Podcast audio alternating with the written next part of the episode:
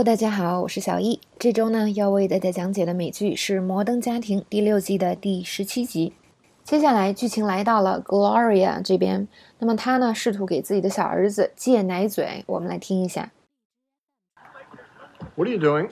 I am gathering every binky that is in this house because from today on, Joe is going cold turkey.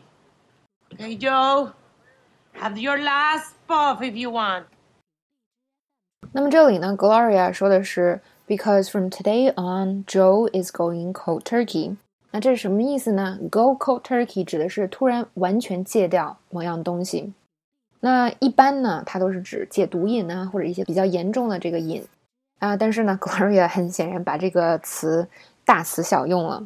那关于 cold turkey 的起源呢，有很多种说法。有一种说法就是啊，在戒除毒瘾的时候会出现强烈的戒断反应，经常会出现皮肤苍白，并且上面出现鸡皮疙瘩。那这个时候看起来好像是一只 cold turkey。那么我们来看一下用法。首先呢，go cold turkey 可以怎么用呢？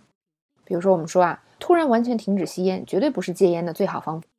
Going cold turkey is definitely not the best way to quit smoking。那还有些人呢认为啊，要戒烟最好方法就是突然停止吸啊，然后呢把你身体里的尼古丁都消除。The only way to quit smoking is to do it cold turkey and get the nicotine out of your system。大家的意见很不一致呢。那另外呢，我们还可以说 quit something cold turkey，或者 stop something cold turkey。我曾经啊沉迷酒精， 然后我说戒立刻就戒了，感觉完全没有想象中那么难。I was addicted to alcohol, then I quit it cold turkey. It was not as hard as I imagined.